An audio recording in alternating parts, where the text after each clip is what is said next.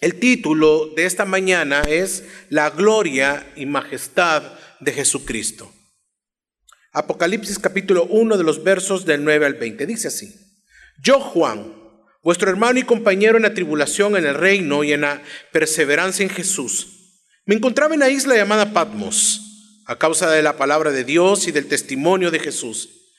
Estaba yo en el Espíritu en el día del Señor y oí detrás de mí una gran voz como sonido de trompeta que decía, escribe en un libro lo que ves y envía o envíalo a las siete iglesias, a Éfeso, Esmira, Pérgamo, Teatira, Sardis, Filadelfia y la Odisea. Versículo 12. Y me volví para ver de quién era la voz que hablaba conmigo. Y al volverme vi siete candelabros de oro y en medio de los candelabros vi a uno semejante al Hijo del Hombre, vestido con una túnica que le llegaba hasta los pies y ceñido por el pecho con un cinto de oro. Su cabeza y sus cabellos eran blancos como la blanca lana, como la nieve. Sus ojos eran como llamas de fuego, sus pies semejantes al bronce bruñido cuando se le ha, da, cuando se le ha hecho refulgir en el horno, y su, y su voz como el ruido de muchas aguas. En su mano derecha tenía siete estrellas y de su boca salía una aguda espada de dos filos. Su rostro era como el sol cuando brilla con toda su fuerza. Cuando le vi caí, caí, como muerto a sus pies. Y él puso su mano derecha sobre mí diciendo, no temas, yo soy el primero y el último, y el que vive y estuve muerto, y he aquí, estoy vivo por los siglos de los siglos, y tengo las llaves de la muerte y del Hades. Escribe pues las cosas que has visto y las que son y las que han de suceder después de estas. Versículo 20. En cuanto al, al, misterio de las siete estrellas que vistes en mi mano derecha y de los siete candelabros de oro, las siete estrellas son los ángeles de las siete iglesias y los siete candelabros son las siete estrellas. Allá por el año 1992, estando en una fiesta a las afueras de Cojutepeque, allá por Hilo Vasco, estaba en un estado borracho y drogado. Esa era mi vida antes, antes de conocer al Señor. Y como eso de las 8 de la noche decidimos con los amigos que tenía regresar a Cojutepeque. Y usted sabe como jóvenes a esa, a esa edad, el que corría primero, al, yo en un pickup, el que corría primero y se iba adelante, tenía suerte y los demás iban atrás. Y pues, en el estado que estaba no logré, me fui obviamente en el lado de atrás, todos iban adelante, iba, iba yo solo, del lado del conductor, a la orilla iba sentado. Iba como unos 80 kilómetros, quizás iba muy veloz, 8 de la noche. Y por esquivarse un bache, un hoyo, el amigo que iba manejando hizo este movimiento brusco. Y yo iba así agarrado en la orilla. Y lo que sucedió fue que me caí. Me fui por espalda y no sé, hermanos, cómo logré agarrarme. Yo casi no tengo dedos. Pero mire, ese día me salieron los dedos. Y logré, y me logré agarrar. Y adentro, el ambiente en la cabina era, usted sabe, música, era diversión, eran gritos, era todo menos que el coco se había caído. Así me decían. Dos, tres kilómetros así yo iba arrastrándome, yo iba tratando de que la llanta no me agarrara. Y cuando de repente alguien se dio cuenta, y el coco.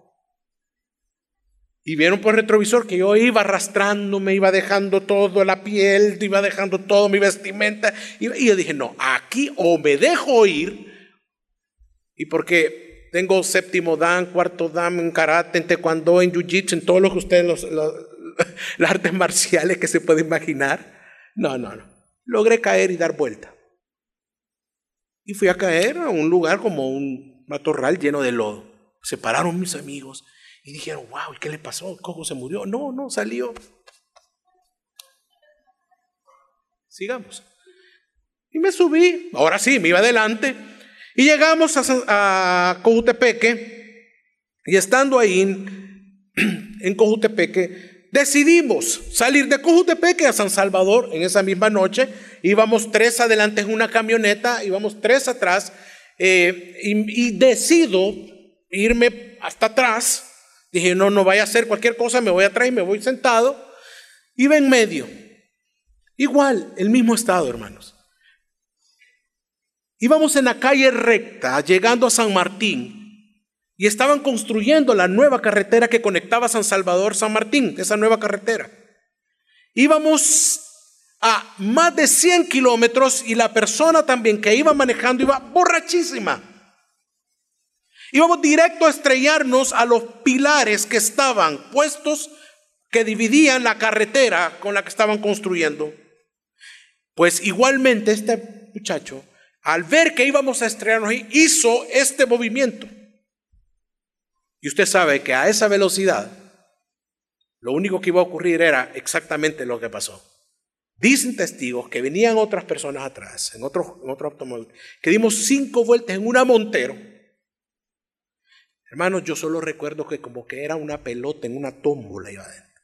Iba, solo escuchaba los, los hierros retrociendo, los gritos. Yo me agarraba acá, la que no me golpeaba, la iba rebotando. Yo solo las, los vidrios iban y la sangre. Impresionante, todo eso en segundos. Y de repente voy saliendo como que sin nada. Llega la ambulancia, llegaron todos. Y yo,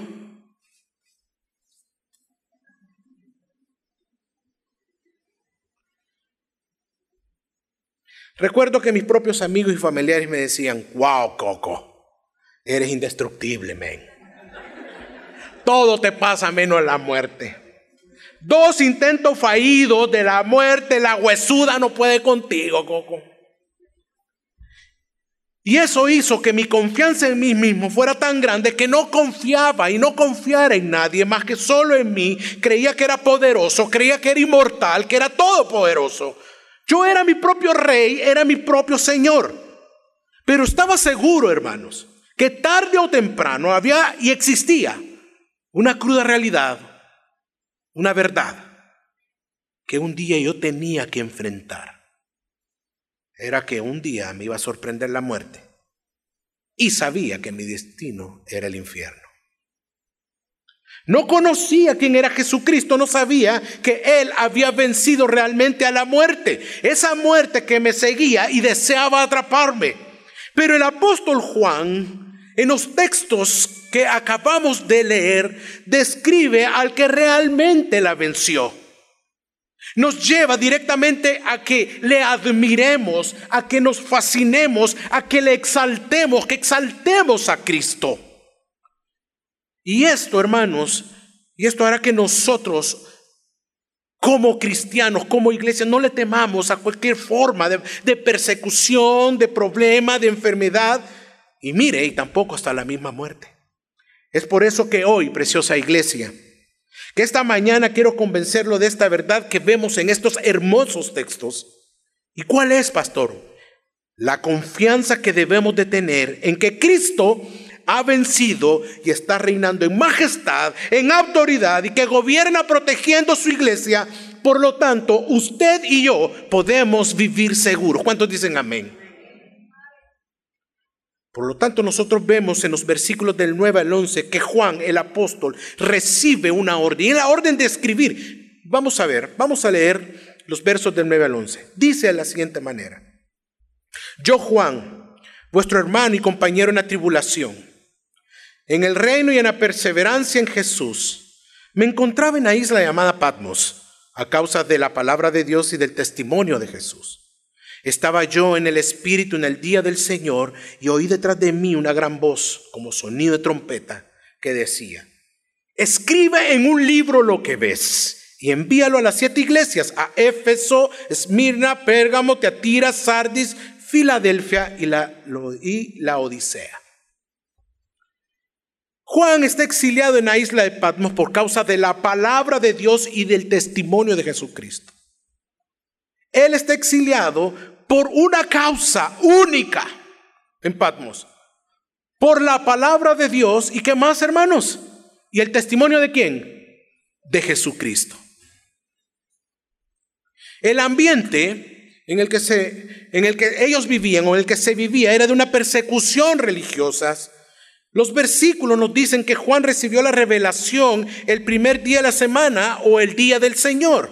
O sea, un día como hoy, un domingo. Y curiosamente también es el día de la resurrección del Señor. La iglesia, hermanos, estaba en persecución, estaba experimentando una persecución muy fuerte y las amenazas a las iglesias no solo venían de afuera, no solamente eran externas, sino que las amenazas eran del interior por, del interior por las falsas doctrinas que se estaban dando en esa época. Y parte de la crisis que se veía y además que estaban viviendo era que algunos dentro de la misma iglesia estaban consintiendo las prácticas idolátricas. Por eso es que vemos en el capítulo 2 de los versos 14 al 15 que dice de la siguiente manera, pero tengo unas pocas cosas contra ti, porque tienes ahí a los que mantienen la doctrina de Balaam, que enseñan a Balac a poner tropiezo ante los hijos de Israel, a comer cosas sacrificadas a los ídolos y a cometer actos de inmoralidad. Así tú también tienes algunos de la misma manera, de la misma manera, de la mantienen la doctrina de los nicolaitas. Versículo 20. Pero tengo esto contra ti, que toleras a esa mujer Jezabel, que dice ser profetiza y enseña y seduce a mis siervos a que cometan actos inmorales y coman cosas sacrificadas a los ídolos. Otro detalle también, hermanos, es que había un grupo de judíos. A estos no los perseguían ni había ningún tipo de tribulación contra ellos, simplemente porque este grupo de judíos eran fieles a sus propias creencias. Pero estos mismos judíos perseguían, fíjese, este grupo que nadie los perseguía, estos se encargaban de perseguir y señalar de manera sangrienta a los judíos cristianos que habían reconocido a Jesús como el Mesías. Era terrible la persecución. En Apocalipsis, versículo, del versículo 9 del capítulo 2 dice, yo conozco tu tribulación y tu pobreza, pero tú eres rico y la blasfemia de los que se dicen ser judíos y no lo son, sino que son sinagoga de Satanás. Esta era la situación que, estaba, que se estaba viviendo en ese momento, en ese instante. ¿Cuál era la situación? Una situación de aflicción. Era una situación de desesperación. Había tribulación. ¿Pero por qué? Eran perseguidos por el testimonio de Cristo. Es como, mire hermano, es como que si usted como cristiano en su trabajo sea perseguido y atormentado, no solo por los inconversos compañeros suyos, porque usted tiene la Biblia, usted ora antes de comer, usted, usted desea ser de ser de luz en ese lugar, sino que usted es perseguido por sus propios hermanos, los que dicen ser cristianos ahí. Solo por guardar el testimonio por vivir y honrar y glorificar al Señor en su vida. Por lo tanto, dice la Biblia que de repente Juan escucha una gran voz como sonido de qué dice la Biblia? De trompeta. No era un pitillo. No era una, mosquita así chiquitita. No. Dice que era un sonido como de trompeta que inmediatamente le da una orden a Juan, le dice en el versículo, escribe, escribe, escribe lo que ves en un libro y envíalo a las iglesias. Y es allí el inicio de lo que, lo que este hermoso capítulo nos desea enseñar. ¿Cómo? Fíjese bien, cómo Cristo gobierna y reina en majestad sobre nosotros. Recuerdo hace unos 14 años, que estaba trabajando, yo trabajaba como secretario notificador en un juzgado de lo civil ahí en San Marcos. Y estaba con mi máquina de escribir, me habían puesto viendo a la pared. Bien animoso estaba el tribunal. Tenía, estaba viendo los jardines externos de los tribunales, estaba viendo la pared. Cuando escuché una voz, pero fue una voz tan dulce una voz linda, hermosa, angelical. Era una canción a mis ojos que dijo, buenos días, tengo una audiencia con el juez. Y saben, esa voz era la de que cuatro años después iba a ser mi esposa. La volví a ver, la volví a ver. Y saben qué me pasó, me quedé mudo, me quedé así como dicen, paviano, atontado de lo bonita que es, no que fue, que era, que es. Yo dije, wow, qué mujer más bonita. Yo tan feo, ella tan linda. Y comencé a admirar su belleza, su seriedad, Hermanos, si así quedamos cuando vemos a una mujer, cuando que vemos a un hombre, por ejemplo, hay mujeres, hay señoras que cuando conocen a un joven bien estudiado, bien peinadito, así, bien bonito, con sus lentes, bien inteligente, ¿qué le dicen a la nieta? Mira, mira, te conviene. Mira este jovencito, guapa. Este sí, el peludo no, el peludo no. Este sí. Este, e, este te conviene, hija. Este. Mire, si quedamos así, si las personas quedan asombradas con la inteligencia, con el porte, con la belleza del ser humano, quedamos admirados y fascinados cuando vemos una gran casa, unos eh, carros, cosas materiales o las cosas que deseamos. Ahora imagínese lo que sucedió con el apóstol Juan cuando se enfrentó ante la majestuosa visión que tiene del Señor. Lo que vamos a leer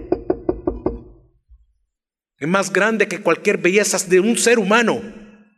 Lo que vamos a leer en este momento es más grande que cualquier carro, de cualquier cantidad de dinero, de cualquier persona, sea muy, pero muy altamente brillante.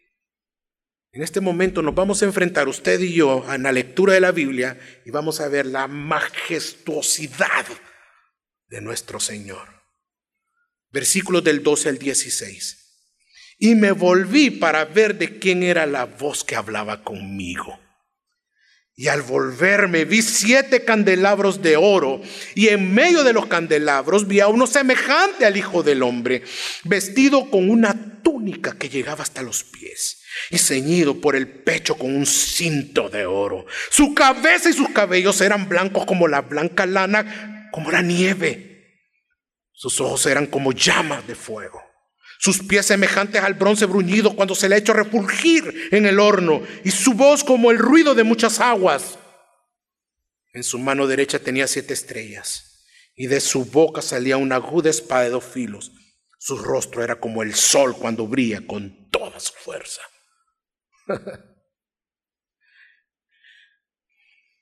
Qué descripción más majestuosa. A Juan se le muestra una manifestación de la, de la eterna gloria divina personificada plenamente en Jesucristo. Recordemos lo que dice el versículo 10. Oí detrás de mí una gran voz. Ya luego, en el versículo 12 dice, y me volví. Para ver quién era la voz que hablaba conmigo. Juan estaba sumamente sorprendido por lo que había escuchado, pero eso, hermanos, no era lo relevante aquí en esto. No era lo importante, pero ¿por qué? Porque sería testigo a continuación de ver lo más grande y hermoso y sin igual que alguien puede haber visto en su vida. Era la majestad quien gobierna en gloria, Jesucristo mismo. Imagínese, es testigo de la majestad de quién está gobernando actualmente, quién gobierna por siempre. El gobierno en gloria de nuestro rey mismo. Cuando se da la vuelta, observa los siete candelabros de oro y en medio de estos candelabros, a uno semejante al Hijo del Hombre, ve a nuestro Señor. Es que son muchas las cualidades o características que se presentan en esta visión de nuestro Señor Jesucristo. Todo este grupo de detalles nos quieren identificar a un, a un Cristo glorificado como lo vemos en Daniel. Y, y, quiero que vayamos a Daniel capítulo 7, vamos a leer el versículo 9 y el versículo 13.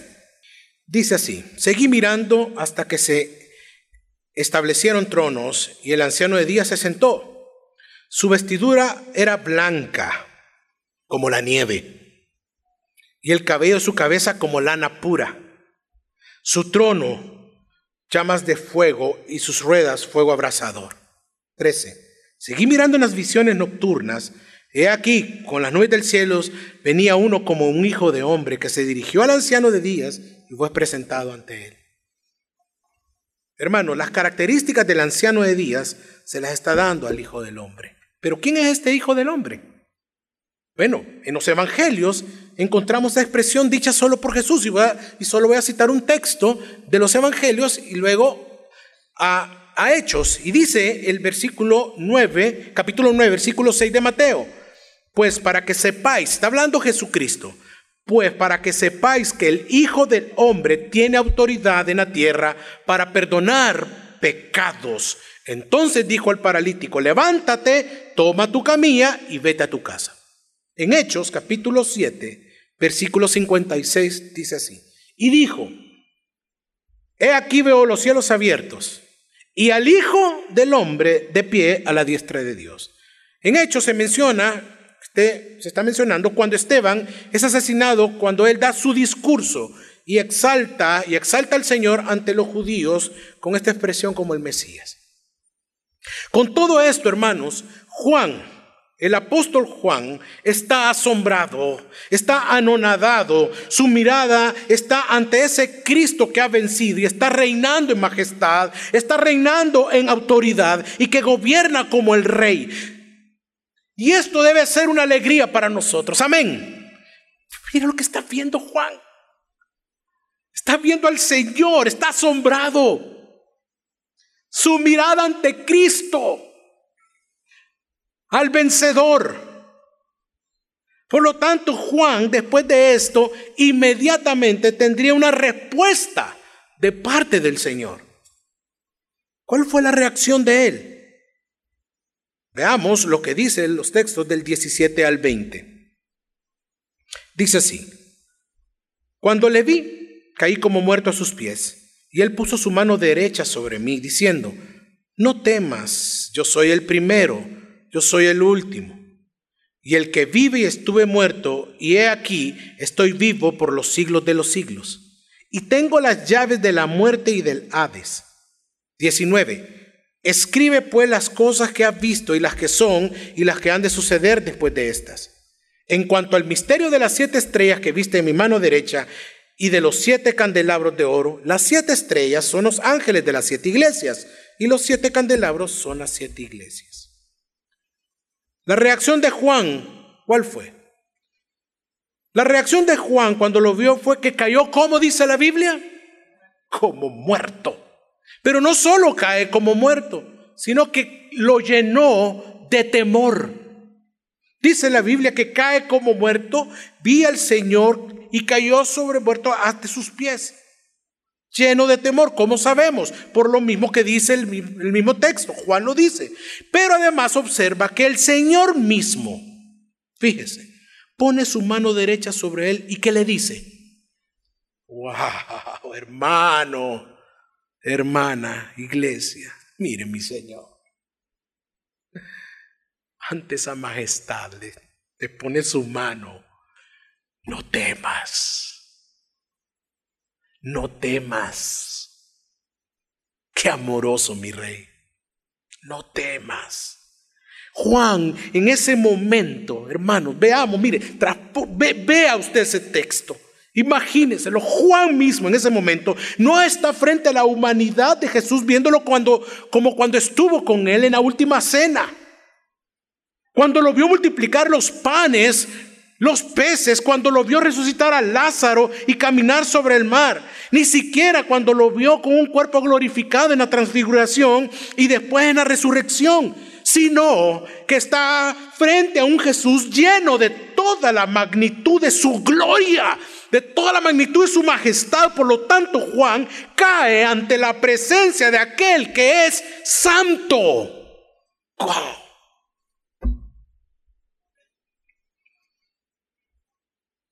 Este mismo Jesús, este mismo Señor, a mi rey, que ha dejado a Juan perplejo con su majestad, gloria, autoridad. Es el que inició en el versículo 11 y que le da la orden de escribir su mensaje a las iglesias. Pero ahora, hermano, se refiere a su siervo Juan, como él estaba acostumbrado hacerlo con todo amor y con la comprensión posible frente a aquel discípulo que ama, como lo manifestó tantas veces cuando anduvo con él compartiendo su ministerio no temas. El Señor, hermanos, no desea que Juan continúe sintiendo ese temor. El Señor no desea que Él continúe con ese temor que lo abrazó al inicio, ni tampoco que se sienta turbado o extraño frente a Él. Por lo tanto, el Señor con ternura pone su mano sobre él e inmediatamente le habla a Juan de tres razones por las cuales Juan no debe temer. Primero, mire qué poderoso en el uno. ¿Qué dice? En el primer lugar le dice, porque yo soy el primero y el último y el que vive. Segundo, porque estuve muerto y he aquí estoy vivo por los siglos de los siglos. Y tercero, porque tengo las llaves de la muerte y del Hades. Hermanos, iglesia, este es nuestro Señor. Él que venció es nuestro Rey. Él es Jesucristo, nuestro Señor vencedor. Jesús lleva a Juan a esa comprensión. Y es cuando le dice, mira, escribe lo que ves. Estás viendo la majestuosidad mía, no estás viendo al cordero a sacrificarse, no estás viendo al cordero muerto. Juan, no estás viendo aquel Jesús preso con la corona de espinas, sino aquel cordero resucitado, a Jesús lleno de gloria, autoridad y majestad, lo cual nosotros vemos en el versículo 18 que dice, y el que vive y estuve muerto, y he aquí, estoy vivo por los siglos de los siglos y tengo las llaves de la muerte y del Hades. Esta, esta forma de ver a Jesús, como lo estamos viendo en estos textos, hermano, es muy poco mencionada en las iglesias actualmente. Nos enfocamos solo en su muerte y su, y su resurrección, y no está mal. Claro que sí es, y es una verdad. Pero acá, en Apocalipsis capítulo 1, versículos del 9 al 20, vemos a Jesús que está allá gobernando. Y este es el Evangelio, el glorioso Evangelio, porque Jesús ha resucitado y vive por los siglos de los siglos y reina en majestad, gloria y autoridad. Podemos vivir seguros usted y yo. Miren, los huesos de Buda, los huesos de los profetas, falsos profetas, de las religiones, ahí se han encontrado. Murieron, muchos dicen, yo soy el Cristo, yo soy el y han muerto. Y ninguno ha resucitado. Y mucho menos ninguno está reinando en gloria y majestad como nuestro rey. Porque nosotros conocemos al verdadero Dios único, verdadero. Amén. Por lo tanto, hermanos, Él ya está reinando, como lo dice el versículo 18. Dice, estuve muerto. Estuve muerto. Antes estuvo muerto, ahora Cristo gobierna. Ya está en el cielo. ¿Se recuerda cuando ascendió? Ya está en el cielo. Ya está en majestad. Es decir, que lo que estamos viendo en el hoy es a Dios gobernando. Es Dios gobernando en gloria y cuidando de su iglesia. Hermanos, hermanos, esta mañana, ¿cuántos reconocen que Cristo vive? ¿Cuántos saben que Cristo vive? ¿Cuántos están seguros que Cristo vive? Porque Él vive, nosotros tenemos vida.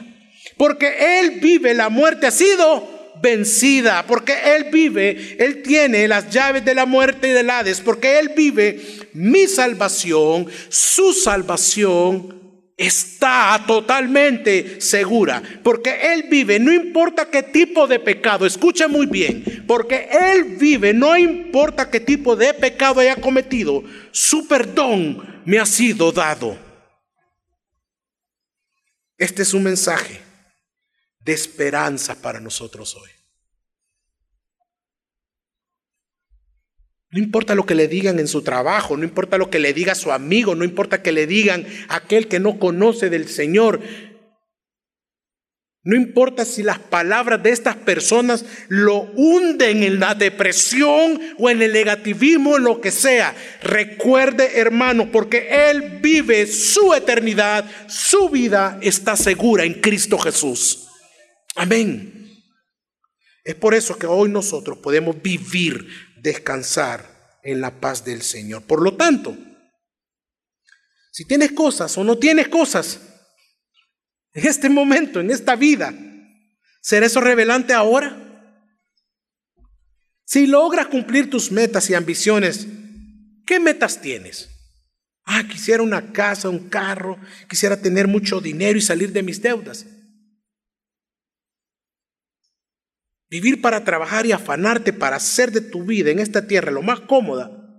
¿Será todo eso el centro de tu vida, de tu felicidad? ¿Será eso tu paz? ¿Será eso tu gozo? ¿Vivirás así realmente satisfecho y no en amargura?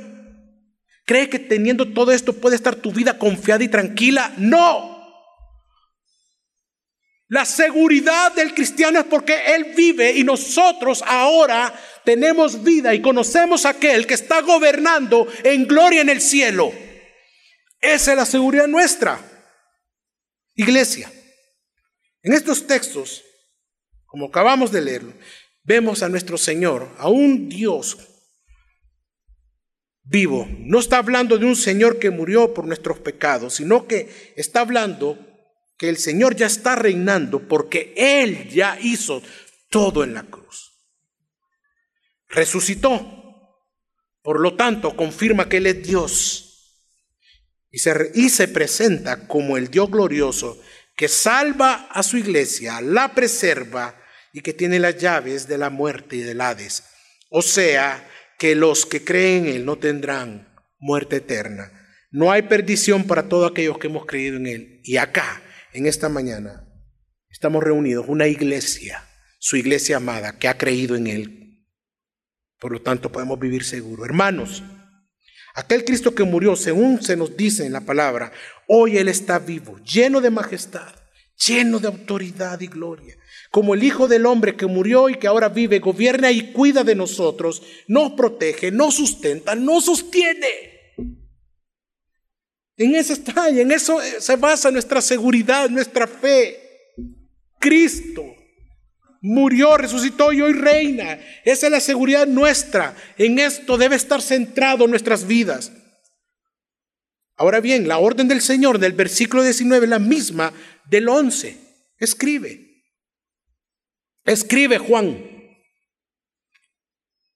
Por lo tanto, la intención del Señor no ha quedado en ningún momento olvidada, y es que Juan debe de escribir las cosas que ha visto y las que son, o sea, las que se están manifestando o manifestadas, y las que han de suceder. Y esta es la orden del Señor. Por lo tanto, Él se irá presentando a Juan como el Cristo que ha vencido, que está reinando con gloria y majestad, que nos guarda y nos va a proteger y nos protege. Hermanos, al escuchar todo esto, quiero hacerle una pregunta. ¿No hay gozo en su corazón? ¿No hay gozo como cristianos?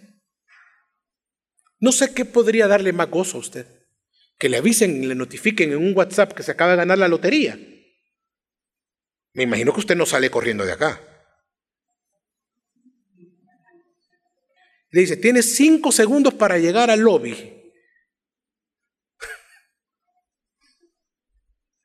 ¿Cree usted que qué le daría más gozo a usted? Todo lo que acabamos de escuchar, de leer, debe llenar en nuestro corazón de gratitud, devoción, amor, entrega a nuestro Rey. Usted que está acá, no había méritos para hacer que usted fuera salvo, solo fueron por los méritos de nuestro Señor. Y Él murió por usted y por mí. Resucitó en obediencia al Padre y hoy gobierna. Saber que Él está vivo. Saber que Él venció a la muerte. Esa muerte que le conté al inicio de esta predicación, esa muerte que me perseguía y que yo creía que podía con ella, Era una de las absolutas mentiras más grandes que yo había creído en mi vida. Porque el único que pudo vencerla solo es nuestro Señor. En 1 Corintios dice, 1 Corintios 15, ¿dónde está, oh muerte, tu aguijón? ¿Dónde, oh sepulcro, tu victoria? Ya que el aguijón de la muerte es el pecado y el poder del pecado la ley. Mas gracias sean dadas a Dios que nos da la victoria por medio de nuestro Señor Jesucristo. Por lo tanto, usted y yo podemos vivir seguros, seguros en todo, que sobre todo nuestra salvación, nuestra vida está guardada en Él. Hermanos, eso no lo da el dinero. Eso no lo da ni un placer. Eso no lo dan las cosas materiales, son momentáneas. Pero la tranquilidad y seguridad eterna solamente la da el Espíritu Santo, poniendo convicción en su corazón y en mi corazón que somos hijos de Dios y eternos en Cristo para siempre. Y el texto termina en el versículo 20, dando la interpretación de lo que vio en el versículo 12, los siete candelabros y las siete estrellas. Y el texto mismo lo dice, son los ángeles las siete estrellas, que son los ángeles, y los candelabros, las iglesias. Pero en medio de todo esto vio Juan, ¿a quién, hermanos? A nuestro Señor. ¿Cómo? Gobernando en majestad, en gloria, con toda su autoridad. Para ir terminando, ¿cómo vivir en una época de tanta corrupción y persecución? ¿Cómo puedo vivir mi vida cristiana, en medio de mis enfermedades, problemas, todo lo que me está pasando, pastor. Me dirijo a los amigos que nos visitan por primera vez y los que están viendo en el canal. Si estás viviendo una vida en donde tú eres tu propio rey soberano, y también va para nosotros, obviamente. Si tú eres tu propio Señor y crees tener el control de tu vida, déjame decirte que estás totalmente equivocado. Quien te está gobernando es tu propio pecado, tu confianza en ti mismo. Y esa confianza te está llevando no solo a una muerte física, sino a una muerte eterna. Te pregunto, ¿qué o quiénes gobiernan sobre tu voluntad? Tu arrogancia, tu orgullo. ¿De qué o quiénes eres esclavo? Esclava del adulterio, de la pornografía, del alcohol, del homosexualismo o cualquier otra corrupción. O tu, tu confianza está puesta en tu religión, en una religión y en las prácticas que haces. Hermano, amigo, arrepiéntete de tus pecados y cree en Jesús. Sabes, igual que tú, yo, en otro tiempo vivía gobernado, como se los dije, de las drogas, del alcohol me gobernaba a mí mismo, creyendo que yo era el Señor de mi vida, el Rey de este mundo, y que podía, si se recuerda bien, burlarme de la muerte y burlar a la muerte, pero solamente estaba engañando. ¿Quieres seguir tú viviendo así? Jesús vino a mí, no yo a Él. Él me amó primero. La Biblia dice que todos somos malos que no queremos buscar a Dios. No hay ni uno que busque a Dios, no hay ni uno bueno. Por lo tanto, nadie busca a Dios, sino es que Dios tiene misericordia sobre tu vida, sobre mi vida. Y Él te lleva al arrepentimiento.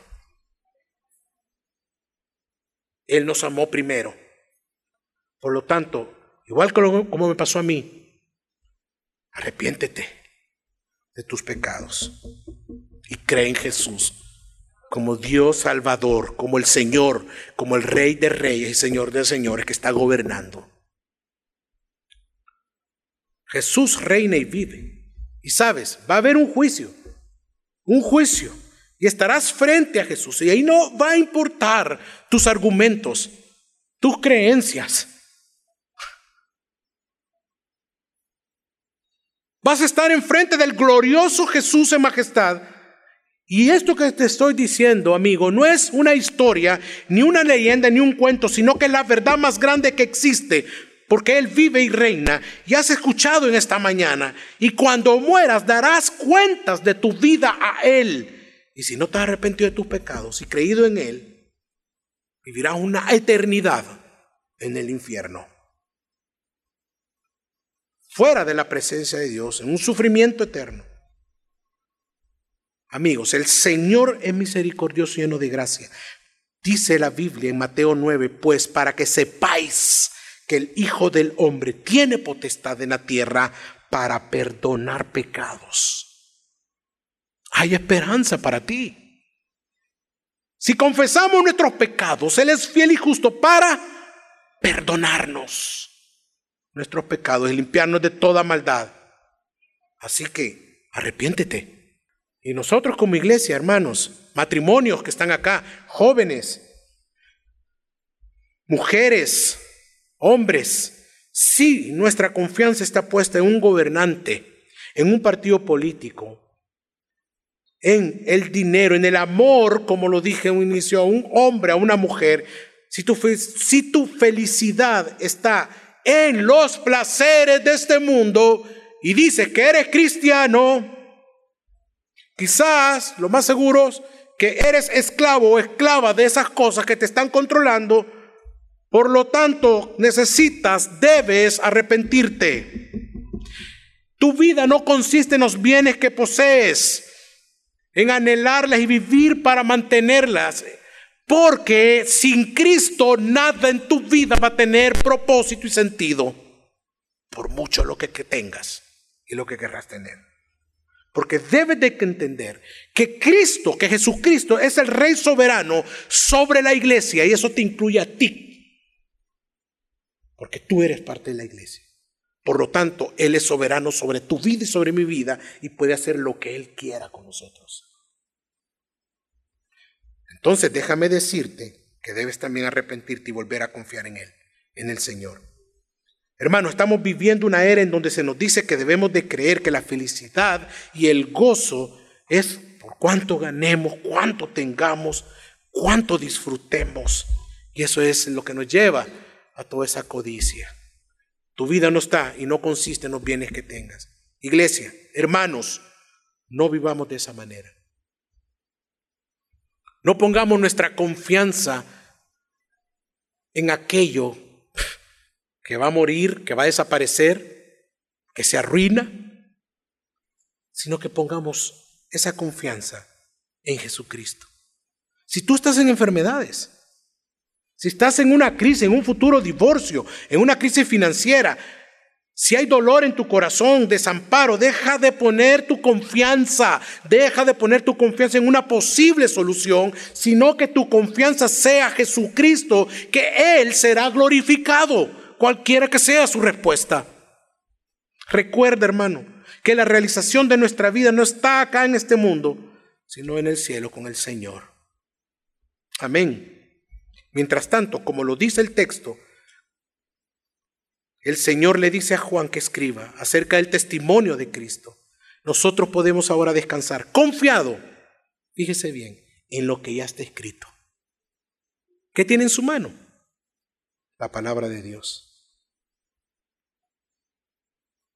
Podemos confiar en lo que ya está escrito, que es su palabra, y encontramos ese descanso para nuestras almas.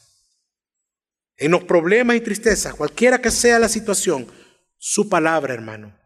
La palabra, las santas escrituras, son las que nos sustentan y guardan nuestros corazones, dándonos la esperanza. La esperanza del cristiano no está en los consejos de los amigos, en los consejos de nadie.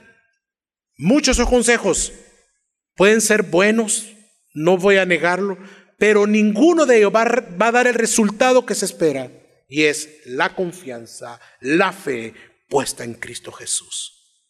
Eso lo puede hacer solo su palabra.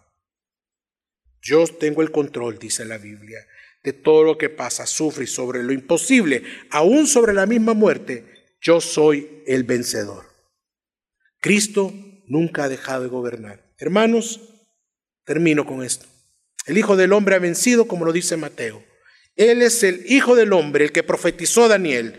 No solamente vino, sino que venció y está gobernando. La esperanza es la que hoy nosotros podemos tener porque tenemos un Salvador, un Cristo vencedor. Él ha vencido y está reinando y Él se enseñorea, gobierna y preserva su iglesia. A usted y a mí. Y esto nos asegura la vida eterna. Así es como Él es victorioso. Amén. Vamos a orar.